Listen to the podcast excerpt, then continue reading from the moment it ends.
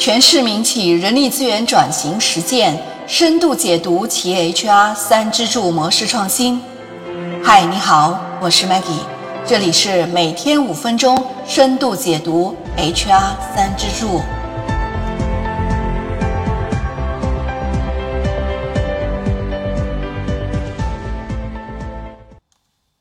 前面呢，我们用大量的时间和大家分享了腾讯的人力资源发展历程，以及它的 HR 三支柱转型和腾讯增长导向性 HR 战略的内容。从今天开始呢，我们来要学习另外一家非常伟大的企业，那就是我们天天都能见到、天天我们拿在手上的手机上那个图标，你们一定很熟悉，那就是华为。也许你天天用华为手机。但是你真的了解华为公司吗？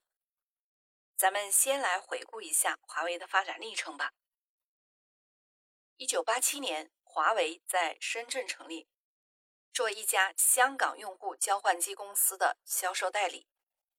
到了一九九四年，在群雄争霸的通信行业，面对巨人般的竞争对手，任正非提出了“通信行业三分天下，华为将占一分”的这样一个理念。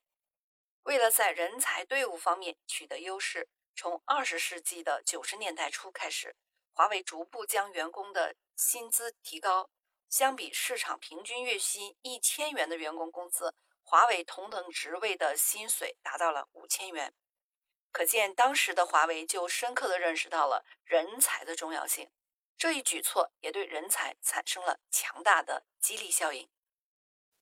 那么到了一九九七年的时候呢？华为基本法明确，公司要成为世界级领先企业，并用一百零三条规定阐述了公司的经营管理制度，构筑了公司未来发展的宏伟架构，而且强调对人力资本的重视。人力资源管理的基本目的是建立一支宏大的高素质、高境界和高度团结的队伍。进入二零一七年，华为的目标就是销售额达到七百亿美元。搭建起信息产业未来的伟大格局。二十多年来，华为在梦想的牵引下渐渐独行，一次又一次的实现了突破，不断从一个胜利走向了另一个胜利。凭借人力资源驱动和创新驱动，今天的华为已经成为了通信行业的世界第一，成为了行业的领先者。而今天呢，我们要说的是华为的人力资源战略发展与 HR 三支柱的内容了。那么，从一九八七年华为的创立到三十多年后的今天，伴随着公司的发展，华为的人力资源管理一直发挥着非常重要的支撑作用。基于业务的不断拓展、延伸和人员规模的持续的扩大，华为的人力资源战略发展历程主要经历了四个阶段。我们会给大家提供这样一个发展阶段的一张图示啊，大家可以来参考一下。下面呢，我们就逐个阶段一一来向大家介绍。首先，我们来说说第一个阶段。第一个阶段可以用三个字概括，就是活下去。直到今天呢，任总还在提“活下去”这三个字，真的是非常的不容易。从一九八七年华为从销售代理起步，作为通信设备行业中众多企业之一。活下去就成为华为的核心目标，基本的人事管理和有效的招聘管理是这个时期华为人力资源管理的主要任务。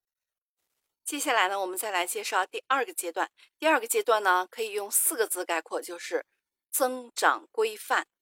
一九九四年，任正非提出通信行业三分天下，华为将占一分的宏伟目标。